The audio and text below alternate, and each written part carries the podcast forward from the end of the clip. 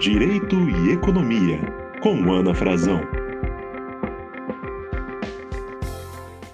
Olá, sejam bem-vindos ao podcast Direito e Economia. Eu sou Ana Frazão, professora de Direito Civil, Comercial e Econômico da Faculdade de Direito da Universidade de Brasília. E hoje eu tenho a grande alegria de receber Bruno Caraza, que é professor do IBMEC, da Fundação Dom Cabral, colunista do Valor, aliás, um excelente colunista. Eu confesso aqui que acompanho sempre com muito interesse tudo que ele escreve.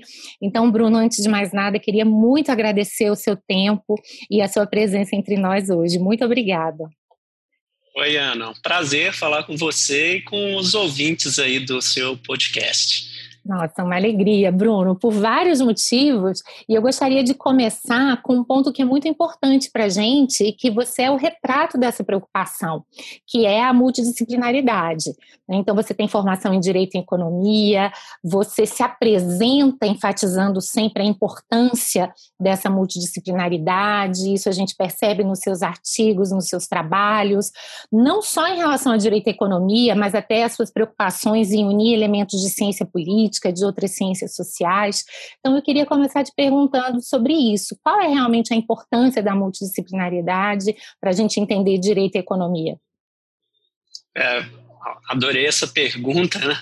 Porque até para mostrar um pouco a minha trajetória, né? Exato. Porque a, a, a, vida da gente nunca é sempre assim totalmente planejada, né? E, e eu acabei que a vida por vários vários motivos, várias razões, ela foi meio que me guiando para essa multidisciplinariedade, né? Eu, eu me formei em economia na UFMG e estava com tudo programado na minha cabeça que eu iria seguir uma carreira acadêmica. Eu tinha feito Ampec, né? Entrei na, no mestrado da UFRJ, comecei a fazer um mestrado na UFRJ, mas no meio do caminho é, surgiu uma oportunidade que que me falaram que ia sair um concurso público é, legal, que ia cair muita economia, e me perguntaram: ah, por que, que você não faz o concurso? Aí eu falei: bom, nunca tinha pensado nisso. Falei, é tudo na vida é experiência, né? E fui lá e fiz inscrição e acabei passando no concurso é, para uma carreira em Brasília, né, uma carreira que tem até o um nome muito pomposo de especialista em políticas públicas e gestão governamental. É uma carreira do, do, do governo federal, né, ligada ao Ministério da Fazenda. E eu que estava tudo certinho para seguir uma carreira acadêmica de mestrado em economia, doutorado em economia, acabei largando tudo indo para Brasília trabalhar com política pública. E, e, política pública é muito multidisciplinar, né?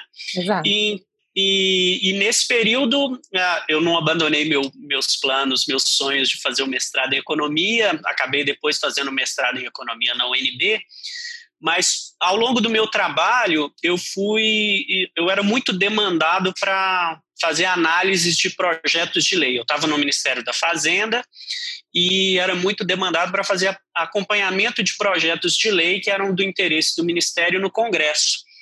E aí, nesse, nessa atividade, eu acabei vislumbrando tanto que uh, o direito e a economia eram complementares. Né? Eu, eu, como economista, analisando um projeto de lei, pensando nos impactos dele sobre a economia brasileira, é, eu fui cada vez mais percebendo que não, eu não poderia desenvolver um bom trabalho se eu não soubesse o direito. É, e, e, e fui, fui, percebendo cada vez mais essa carência. Né? Havia poucos, nessa época, isso era início dos anos 2000, né, é, pouquíssima gente falava no Brasil de law and economics, de análise econômica do direito, né? É, economistas e, e, e advogados ficavam muito separados, né? E eu acreditava uhum. muito que, que, que, tinha um potencial muito grande de, é, dessa combinação das duas áreas e resolvi fazer a graduação em Direito. E, e aí foi aí que eu, que eu comecei, e isso foi me interessando cada vez mais. É, durante a graduação do Direito também, como eu já tinha essa bagagem de economia, eu também era muito crítico, né, como, é, como o direito era ensinado, né, uhum. muito focado na hermenêutica jurídica, sem pensar nas consequências, nos efeitos de longo prazo, nos interesses que estavam por trás da, da elaboração de uma determinada lei, né?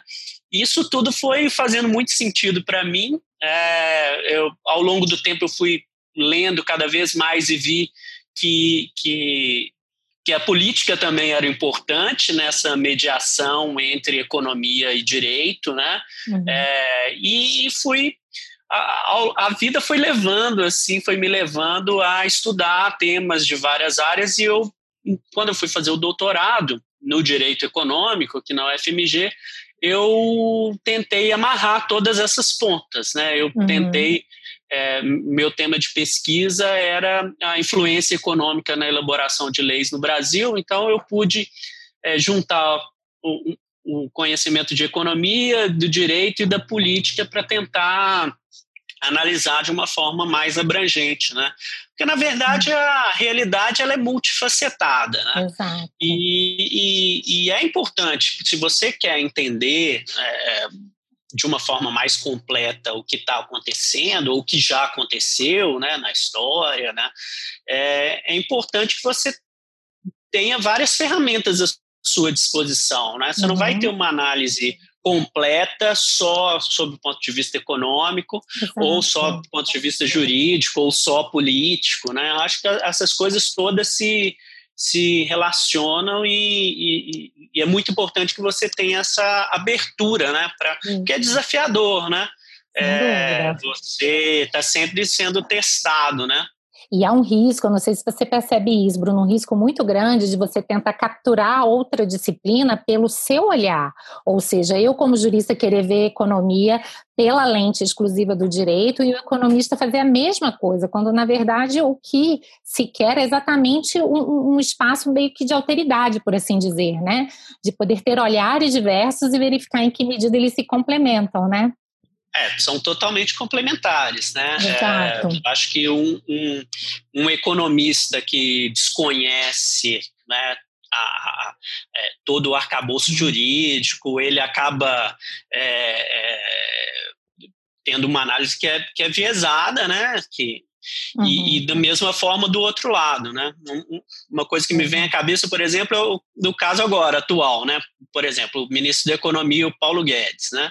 Se você pensar no, nos discursos dele ainda na campanha eleitoral, né? É, parecia que era uma coisa muito fácil, né? Ele, ele iria gerar um trilhão de... Ele ia zerar o déficit público no primeiro ano, ia vender um trilhão de reais de privatizações, né? Do, do ponto de vista do economista, isso parecia factível, mas quando ele entra no governo e vai verificar que tudo tem limitações, né? Você uhum. tem toda uma legislação que tem que ser respeitada, você tem toda uma discussão política que, que, que, tem que ser levada em conta. É, aí você se depara com a, com a realidade, né? A realidade é muito mais complexa do que a, a sua. Do que os modelos teóricos, exato. É, e do outro lado, mesmo a gente está cansado de ver decisões judiciais, por exemplo, tomadas aí desde a primeira instância até o Supremo Tribunal Federal, que são baseadas apenas na, na leitura fria da lei sem uhum. pensar nas suas repercussões, nos incentivos que ela gera ou nos desincentivos que ela gera, e, e, acabam sendo decisões ou são leis que são produzidas lá no Congresso que acabam gerando um resultado, às vezes, pior do que a intenção que o juiz ou o parlamentar tinha. Então, é. É, são, acho que são dois exemplos de como a, a na falta de levar em conta essa é, é, a importância dessa multidisciplinariedade é, prejudica a, as decisões que são tomadas. Sem dúvida nenhuma. O preço, às vezes, inclusive, do direito não levar em consideração isso é a ineficácia das suas normas ou até uma disfuncionalidade enorme, né? Você não só não resolve o problema, como ainda pode agravá-lo e criar outros que não estavam no cenário.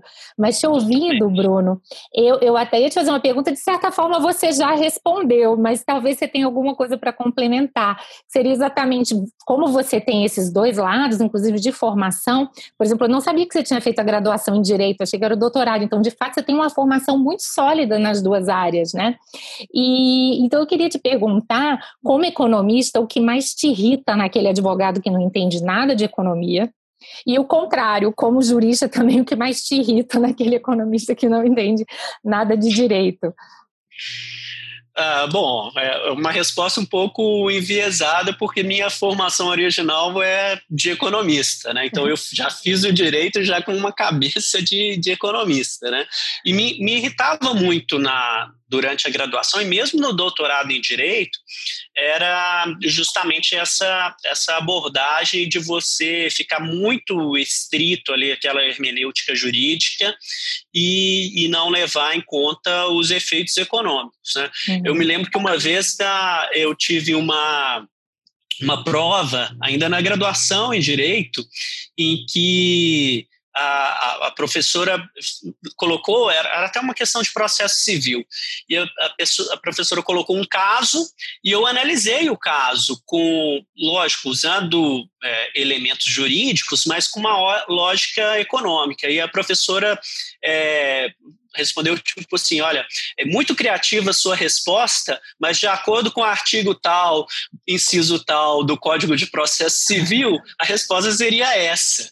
É, então, assim, ela desconsidera né, essa, uhum. essa questão de que é, tem uma lógica por trás, o, a, as decisões jurídicas elas têm impacto, elas afetam grupos de formas diferentes uhum. e, e, e, me irrita muito essa questão de, do, do jurista ficar a, é, se ater à letra fria da lei. E, e, o economista, eu acho que me irrita bastante o economista que tem soluções assim é, que, que, que, vão né, é, mudar totalmente a realidade, mas sem levar em conta as instituições, né? Uhum. sem levar em conta que é, nós temos todo um arcabouço legal, né, de um lado, e nós temos todo um arcabouço político é, do outro. Né? Temos instituições, temos, temos instâncias é, de governança dentro do governo, é, temos relações entre o executivo, o legislativo e o judiciário que precisam ser é, respeitadas. Então, é, o, o fato do economista ele desconsiderar que existe um arcabouço legal e institucional que limita o, o leque de, de opções que ele, que ele dispõe, isso também é de uma.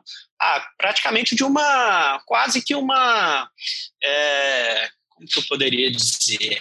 Quase que uma ingenuidade assim do economista que, que pensa numa situação fácil, mas que quando vai colocar em prática o, o buraco é bem mais embaixo. E, você falou em ingenuidade, alguns até diriam, olha, talvez seja até um pouco de soberba intelectual, mas um aspecto comum às duas áreas, né? Você ficar ali encastelado na sua área de conhecimento, achando que aquilo é suficiente. Então, assim como eu posso mudar o mundo criando uma norma, eu posso mudar o mundo com um modelo econômico teórico, abstrato, mas sem analisar todo esse caldo institucional tão complexo que você coloca, né, Bruno? Realmente os assuntos humanos não são simples e até por isso eu vou querer entrar logo no seu livro, que aliás é um livro excelente, o Eleições, Dinheiro e Poder. É o resultado da sua tese de doutorado, né, em direito, sob orientação da nossa querida Amanda.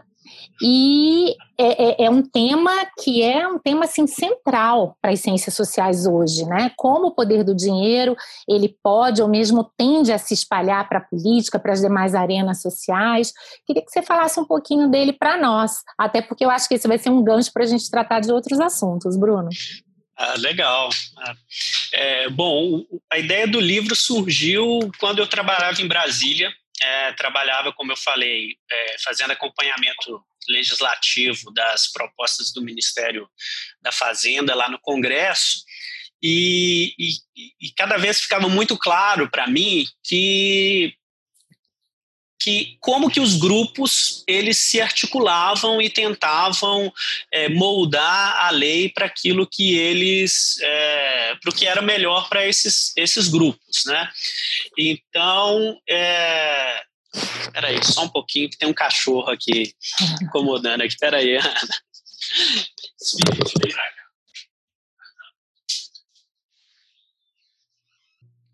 Bom, então, é, a ideia do livro surgiu quando eu trabalhava lá no Ministério da Fazenda em Brasília e como a gente fazia esse acompanhamento legislativo dos projetos de interesse do Ministério no Congresso, eu via sempre como que grupos de interesses eles se articulavam e tentavam influenciar o resultado do final da lei.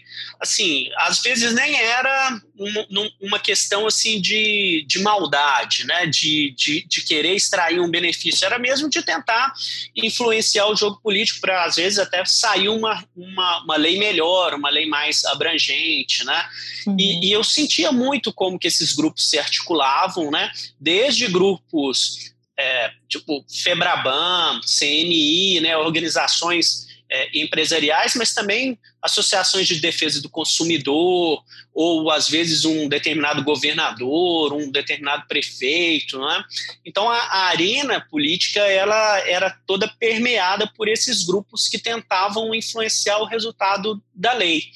E quando eu, eu fui estudar é, o direito, uma coisa que me, me incomodava muito era essa postura que muita gente ainda tem no direito, que a lei caiu do céu né, que, uhum. que, que, ela veio do nada, né, como se Deus tivesse revelado a lei e o nosso papel era interpretar aquela mensagem né, de Deus ali, né, sem levar em conta que a lei é um produto dos homens, né, e, e, e, e ela tem interesses, ela tem ambições ali, ela tem um jogo de poder que resultou naquela lei. E, e isso me, me interessava muito pesquisar isso, e quando eu fui é, entrei no doutorado, né, tive a oportunidade de ter uma orientadora que era a Amanda Flávio, né, que inclusive sua amiga, né, hum, professora tá. também agora da, da UNB, Exatamente. ela era minha professora na UFMG e ela me deu liberdade para pesquisar esse tema. Então, o que, que eu, eu fui fazendo? Eu, eu, eu tive uma ideia de, de tentar medir essa influência né, esse, poder desses lobbies na, na elaboração das leis, é, usando dados de contribuição de campanha. A, a, minha ideia era o seguinte: bom, se a, naquela época as, as, contribuições de empresas ainda eram permitidas no Brasil, então eu tive uma, a seguinte ideia: bom, se uma determinada empresa ela doa para um determinado candidato, será que aquele candidato retribui aquela doação ao longo do mandato? Então eu comecei a cruzar um volume imenso de dados que eu baixei, tanto de doação de campanha, quanto de votações, de apresentação de projetos, de, de relatorias de projetos no Congresso, e comecei a cruzar os dados. Falei, olha, se, sei lá, uma empresa mineradora doou para um deputado, será que aquele deputado ele vota a favor daquela, daquele setor é, quando tiver uma, uma, uma doação, uma, uma proposição, uma votação relacionada à, à mineração? Então comecei a fazer, será que aquele deputado ele propõe medidas é, nessa área de mineração. Então, comecei a cruzar esses dados e comecei a, a, a, identificar uma série de correlações, que isso acontecia com uma grande frequência. Né?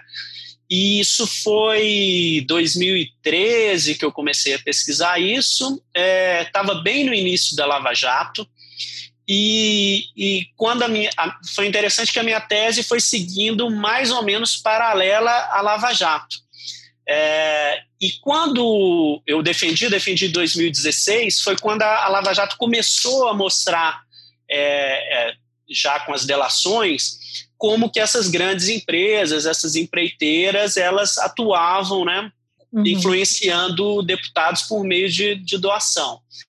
Então, a minha tese de doutorado ela não menciona a Lava Jato, é, porque ela ainda estava em curso, mas assim que eu defendi, eu tive interesse de escrever um livro é, buscando né, mostrar os meus resultados para um público maior, e aí eu, eu quis ampliar a minha pesquisa. Então, eu, eu, o livro, na verdade, ele é um misto da, da minha pesquisa de tese com uma série de, de depoimentos que eu extraí da, das delações da Lava Jato. Uhum. Então, eu sempre conto algumas histórias que são relatadas na Lava Jato e mostro os dados que eu tinha pesquisado na minha tese. Né? Então, é, é essa questão das influências, né, a questão das votações, tudo uhum. isso eu, eu permeio dados com relatos da Lava Jato. É, uhum. porque acho que uma coisa reforça a outra. Né? Sim, e é, e é, muito interessante trazer esses dados, né? Porque se a gente for parar para pensar, a discussão em si, ela já vem se colocando, inclusive no plano internacional, há bastante tempo, mas no Brasil a gente tem uma carência muito grande de dados, o que é muito suprido por um trabalho como o seu, que teve todo esse cuidado de buscar as referências, os dados, os cruzamentos, os depoimentos, não é, Bruno? E aqui eu queria te provocar um pouquinho sobre a questão que é essencial, está até no título, que é o dinheiro, né? Porque a rigor, é como você disse, a própria democracia, ela também não funciona num plano absolutamente teórico. Existem os grupos de pressão, é legítimo que isso aconteça, haverá sempre essa interação, diversos atores, inclusive sustentando interesses opostos. Mas a impressão realmente que dá, mesmo antes de consultar os dados, é que quem tem mais dinheiro consegue não apenas se mobilizar mais facilmente, né, do que também consegue investir mais. O financiamento de campanha é uma vertente, mas a gente pode imaginar lobby, a gente pode imaginar diversas outras coisas. Me uhum. parece que é essa a hipótese que foi confirmada no seu livro, não é? É, eu sempre, sempre tive muito cuidado né, de deixar claro isso, porque não é uma coisa per se, né? não é que é, o, o, lobby é algo negativo por, por si só. só uhum. né? Na verdade, ele, como você falou, é parte do jogo. O, o, espírito mesmo da democracia é que você ouça uh, todas as vozes interessadas naquele tema. Então, da mesma forma que é, é legítimo que que uma associação de moradores eles apresentem para o Congresso uma determinada proposição, também é legítimo que uma grande empresa também faça isso. Isso faz parte uhum. do, do, jogo democrático. Né?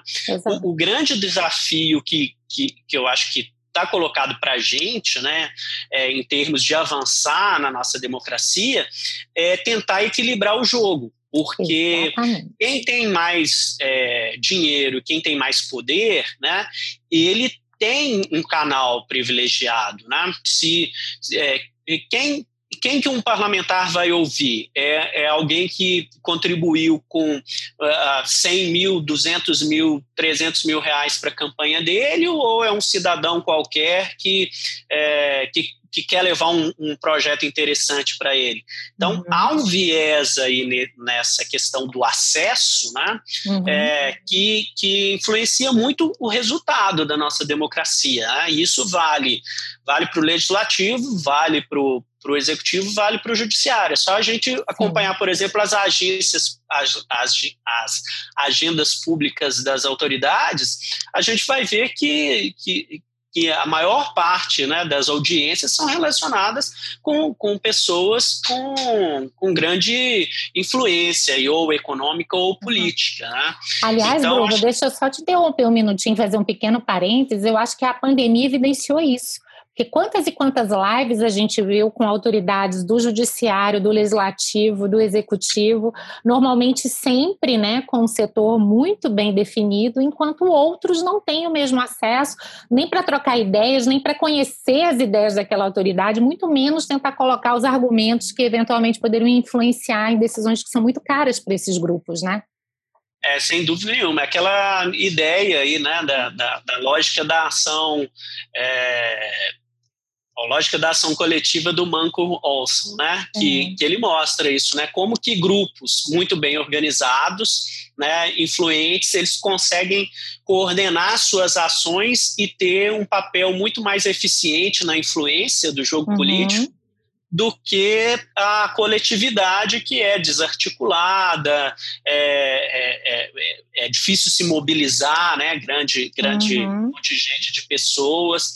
Então, acho que é um, é um grande desafio que a gente tem como é, democracia é tentar equilibrar esse jogo, né? É, facilitar o acesso de quem não tem esse poder econômico e, e também impor limites para que quem tem esse poder também não extrapole, né? não abuse desse poder econômico. Exatamente, Bruno, é o que você falou muito bem. A questão não é criminalizar o lobby, muito pelo contrário, né? essas possibilidades elas precisam estar abertas, fazem parte da democracia, mas é evitar esses grandes desbalanceamentos que acabam levando realmente à prevalência dos interesses do dinheiro em detrimento de todos os outros, e às vezes por procedimentos que são pouco transparentes e extremamente difíceis de serem acessados por pessoas que não têm essas questões, né? Então, enquanto você falava, eu lembrava até de muitas discussões que hoje, já puxando um pouquinho a brasa para minha sardinha, essas discussões de antitruste, ou seja, hoje já há uma literatura muito grande que diz, olha, a desigualdade econômica, ela tem um reflexo também na desigualdade política. Então, isso é uma coisa que tem que ser pensada. Alguns autores já até cogitando da possibilidade de, diante de grandes concentrações, limitar, por exemplo, o investimento que aquelas empresas poderão ter em lobby, já atentos também com esses desdobramentos, né? Ou seja, é um mundo que vai se tornando mais complexo e vai nos colocando novos desafios, né, Bruno?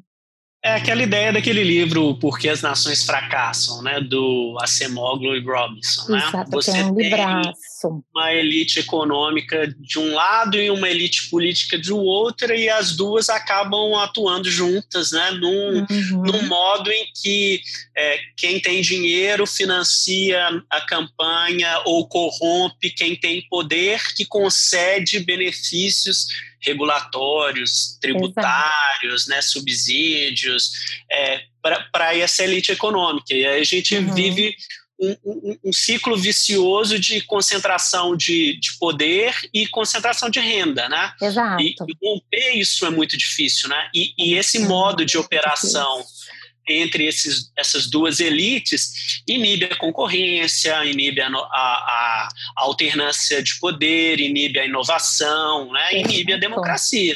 Exatamente. Ou seja, cada vez mais a gente não consegue mais pensar em questões econômicas sem conectá-las também com a democracia, o que só reforça essa necessidade da multidisciplinariedade que a gente falou desde o início, né? Tá ficando cada vez mais difícil a gente segmentar os temas nessas caixinhas, né? E é. E aproveitando isso que você falou, Bruno, porque é, uma, um outro assunto que me preocupa muito é o que alguns chamam de captura intelectual, corrupção do conhecimento, ou seja, mais uma vez o dinheiro sendo um fator predominante na produção do conhecimento, por meio de think tanks, por uma série de estratégias que também ajudam a manter a, a, o status quo, por assim dizer, né? E, e, e, no fim das contas, pelo menos para alguns autores, é uma questão do dinheiro. O Paul Krugman, num livro muito recente, né, que é uma coletânea de artigos, ele fala Arguing with Zombies, né? Ou seja, eu estou discutindo com zumbis, se referindo a ideias que deveriam estar mortas, porque são contrariadas por evidências científicas, mas que são mantidas porque há muito dinheiro investido na propagação dessas ideias. E dinheiro que é investido na propagação de ideias não só para o público em geral, mas também para as autoridades, para a formação de juízes, para a criação de uma série de vínculos. Como é que você vê isso, Bruno? Você acha que tem um mercado de ideias Outro dia eu até defendi isso num artigo, e se ele de fato existir, as coisas estão um pouquinho complicadas, talvez o dinheiro esteja exercendo aí um papel um pouco acima do daquele que ele seria mais adequado? Eu acho que, que existe, sim, sem dúvida nenhuma. Acho que faz parte mesmo da, da estratégia de influência, né? Você financiar é, pesquisas, financiar consultorias, né? É, todos esses, esses grupos de lobbies, de think tanks, né? existem muitos que, que têm um viés, que têm um objetivo, né? E, e, e, e nesse jogo de influência, é, isso inclui é, financiar pesquisas acadêmicas, científicas, né, e isso não é uma coisa só da, das ciências é, sociais, né, isso é, acontece principalmente dizer. com é, ciências biológicas, né, área médica, nutricional, né, indústria farmacêutica. exatamente. então, acho que isso existe, sem dúvida nenhuma. É, acho que tende a até a crescer esse tipo de coisa. E, e e, mas também me incomoda muito essa captura, né? Você falou da captura econômica, né? Da pesquisa, mas também me incomoda muito a captura ideológica, né? É, cada vez, eu acho que até talvez nesse mundo que a gente vive aí de, de, de redes sociais, talvez isso é, esteja até sendo é, cada vez mais exacerbado, né, de, de pessoas que se apegam ali a, a uma determinadas visões, né, é, seja econômicas, sejam jurídicas, sejam políticas mesmo, e, e não se abrem para para as evidências, né? É. é uma coisa que eu me monitoro muito, né? Às vezes é, você fica, eu fico pensando, mas será que é, é, esse, é, esse meu modo de pensar ele continua valendo hoje? Porque uhum. a realidade mudou. Será que acho que falta um pouco é, para as pessoas essa, é, primeiro, uma, uma certa isenção, é, inclusive política e ideológica, quando vai realizar a pesquisa, né? Quantas e quantas vezes a gente vê é, pessoas descartando evidências só porque elas vão é, contrárias àquilo que elas esperavam, né? Ou, ou, às vezes você está fazendo uma pesquisa até com dados e tal e, e, e, não dá o resultado que você esperava, né? É, e aí você descarta aquela informação. Isso às não vezes está nos anais para ser contabilizado, né? É. Exatamente, mas é de repente aquela é a grande conclusão, né? Exatamente. Que você é, poderia caminho, chegar, exatamente, né? exatamente. Mas, mas as pessoas eu acho que elas se apegam né, nessa questão, é. tanto ideológica quanto mesmo de linha acadêmica mesmo. Né? Ah, eu, sei lá, no direito é, econômico, mesmo no direito, ah, eu, é, o Posner, eu, eu é, tem, tem certos autores que eles são meio que eles entram num índex assim que são né, é, crucificados por uma certa linha. E do outro lado também é a mesma coisa né? Às vezes não eu não vou ler fulano de tal porque ele é heterodoxo mas não. Gente, é, como não ler determinados tá autores, né? Até porque como você vai poder criticar e saber que você não se identifica com ele se não tiver lido, né, Bruno?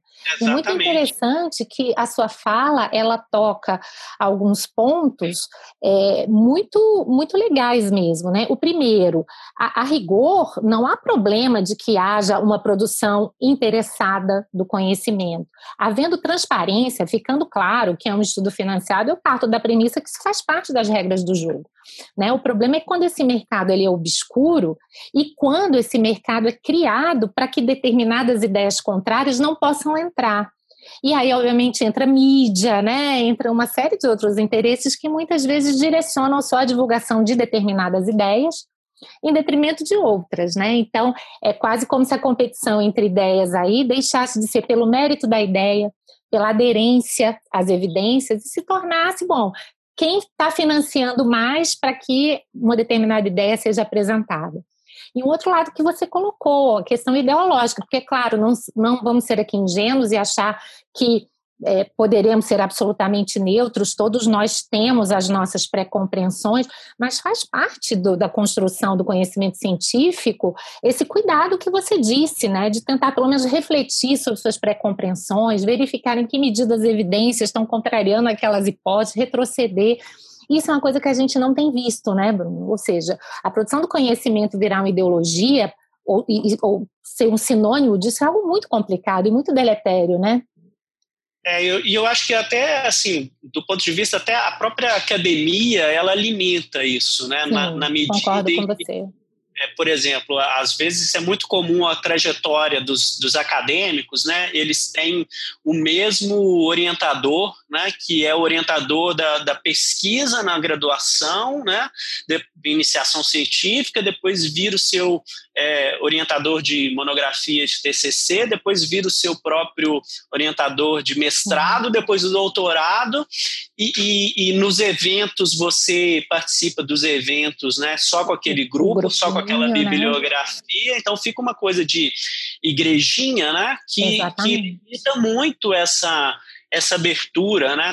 É, tanto tanto, não vou nem, nem dizer de multidisciplinariedade, né? Às vezes é mesmo dentro da, de uma Isso. área só, você se subespecializa num determinado tema que só determinadas pessoas falam e têm a mesma visão.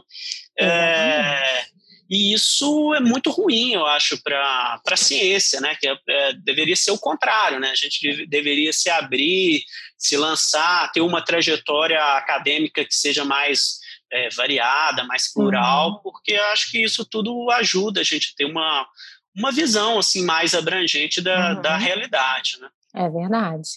E, e, já que você tocou também nesse tema, eu, eu, sei que você se interessa pelo tema da minha próxima questão, até porque vi alguns artigos seus mais recentes que tratam desse assunto, que é a questão da desinformação, das fake news e etc. Né? Então, você na sua fala anterior mostra os riscos de um conhecimento excessivamente ideológico.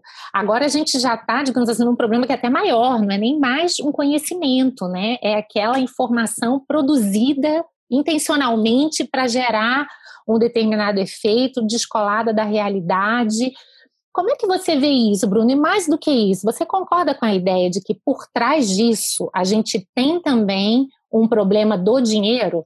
Já que quem tem mais dinheiro consegue mover mais essa máquina, ou seja, no fim das contas, a gente está aqui dando voltas ao redor de um problema que tem essa base comum. Né, que é o dinheiro, que para eu resolver eu tenho que adotar alguma espécie de estratégia tipo follow the money.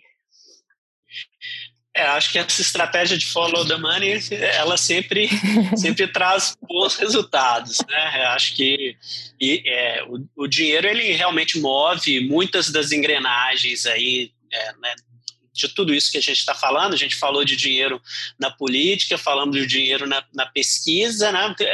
E, e, e, não é diferente quando a gente fala nessa grande esfera global que se tornaram as, as redes sociais, né? É, isso, é, é, obviamente, tem é, tem mecanismos que, que, que, que, exploram muito bem toda essa questão de algoritmos, essa, essa questão do, da formação das bolhas, né? E, e, e a gente precisa ter cuidado sobre isso só que é difícil você ter um, uma solução fácil para esse problema, né? Porque é. é. muito fácil você resvalar para um lado de, de ameaça à liberdade de expressão, né? Então, acho que vai ser um dos grandes temas que a gente vai, vai acompanhar aí nos próximos anos, é tentar equilibrar um pouco isso, né? Equilibrar o jogo né, desse mercado de ideias com com o jogo de, de influência que ele pode ter via as redes sociais. Né? Interessante que eu estava, por uma pesquisa que eu estou fazendo hoje, é, atualmente, eu me deparei com um debate é, extremamente interessante que aconteceu no governo do JK, é, é, relacionado ao, ao, às concessões de rádio porque o, o, rádio, na década de 50, era o grande veículo de comunicação que, que existia. Né?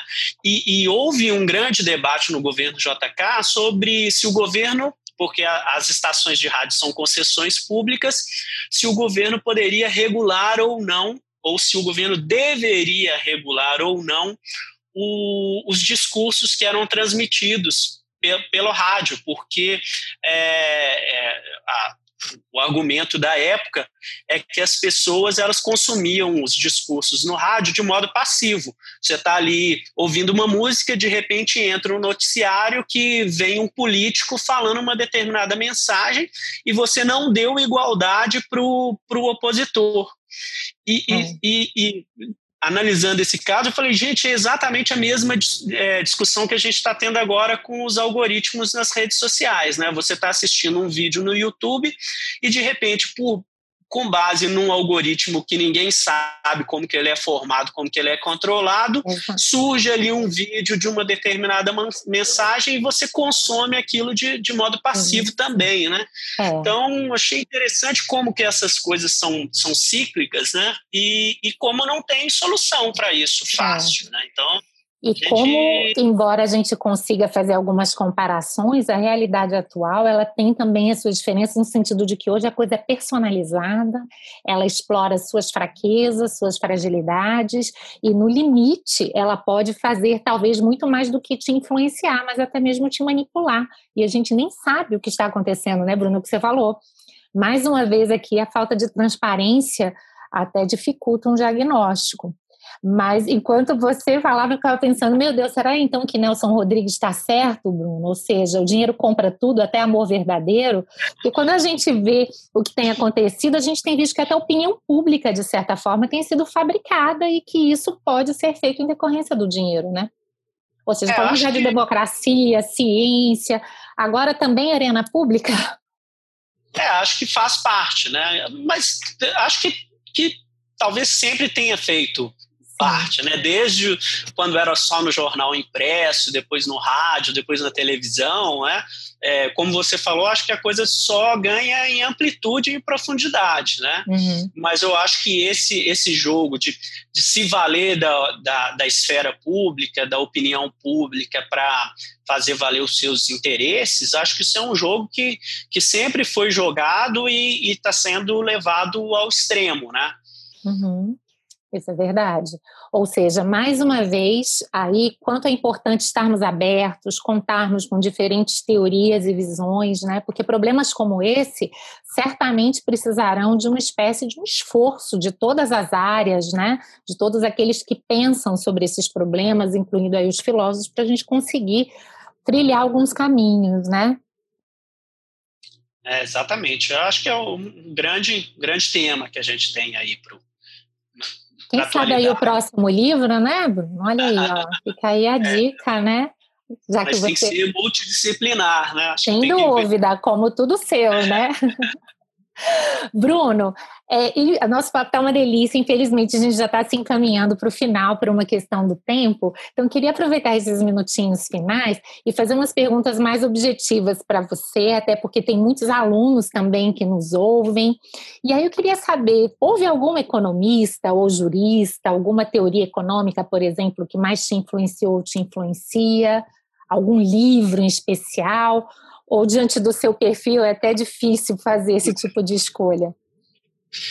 Ah, eu, eu sou bem eclético, assim, na, nas minhas leituras. Eu não sou muito apegado, assim, né? As pessoas se dizem, ah, eu sou de tal corrente, eu sou, né? É, um seguidor de fulano, né? Eu, eu sou bem eclético nas minhas leituras, mas eu, eu, eu gosto muito dessa visão institucionalista, né? Que é, tanto na economia quanto na ciência política, né, uhum. é, que, que vê as instituições como muito importantes para o desenvolvimento econômico. Né? Então, é, gosto muito dessa linha, né? É, e, e, gosto muito também da, da, da, teoria da escolha pública, né? Na discussão de rent seeking, né, de captura, esse debate de regulatório, de captura, de, de uso da, da, da, da, das instituições para influenciar os resultados, isso tudo me interessa muito. Assim, eu, eu gosto muito desse, desse tipo de literatura. Legal, Bruno. Se você tivesse que voltar atrás na construção da sua carreira, você faria alguma coisa diferente? Nossa, que. que pergunta difícil, viu? Acho que não, acho que eu. Está satisfeito. Estou satisfeito com, a, com, essa, com essa trajetória. Acho que ter, ter feito economia antes do direito, acho que é, me ajudou a ver o direito com uma, com uma até ver o direito como um instrumento mesmo de regulação social, é, isso me ajudou bastante. Né? Acho que eu tenho sorte desses, desses caminhos tortuosos que a vida foi, foi levando e acho que tô, fico bem feliz assim com essa trajetória olhando para trás. Aí. Que bom, Bruno. E para finalizar, se você pudesse dar um conselho para um estudante de direito que quer se aprofundar na economia, quer se aprofundar na discussão sobre políticas públicas, qual seria? Acho que ler bastante, né? Acho que durante a, a, minha vida, acho que eu talvez eu tenha aprendido mais economia lendo jornais, lendo, acompanhando as discussões econômicas do que uma formação estritamente teórica. Eu acho que ler sobre economia, né, o que sai nos jornais aí, é, acho que isso ajuda muito a você ter uma visão mais abrangente para depois uhum. você é, acho que a, a, teoria faz muito mais sentido depois que você é, vivencia aquilo na, na realidade, né? Uhum. E outra coisa, eu acho que essa, esse interesse nos dados, né? Os dados eu acho que são muito importantes, assim, nas evidências, né? De você tentar basear os seus, os seus argumentos com, com dados da realidade, né? Sejam dados mesmo quantitativos, sejam dados históricos, elementos históricos, acho que isso é, acho que ajuda muito essa familiaridade com, com dados. Que ótimo, não, sem dúvida nenhuma. Toda a conversa foi extremamente inspiradora e essa parte final eu acho que já dá um roteiro bem interessante para os nossos alunos. Bruno, só tenho a te agradecer mais uma vez pela sua participação. Foi uma conversa ótima, super rica. Desejo para você muita sorte, muito sucesso e espero que essa seja a primeira de outras oportunidades que eu tenha, enfim, de poder conversar e aprender com você. Muito obrigada. Valeu, Ana. Voou o tempo aí, Voou. muito agradável a conversa e que venham outros também. E estou à disposição aí dos, dos seus alunos, seus ouvintes, para o que for preciso aí para a gente conversar e debater. Obrigada, Bruno. Certamente que vai ser a primeira de muitas, até eventos acadêmicos e tal, muitas sinergias ah. e coisas que a gente pode trocar. Muito obrigada, viu? Tchau, tchau. Obrigado. Tchau, tchau. Você ouviu o podcast Direito e Economia com Ana Frazão. Produção e trabalhos técnicos José Janci Marques. Para maiores informações, acesse o site anafrazão.com.br e siga nas redes sociais.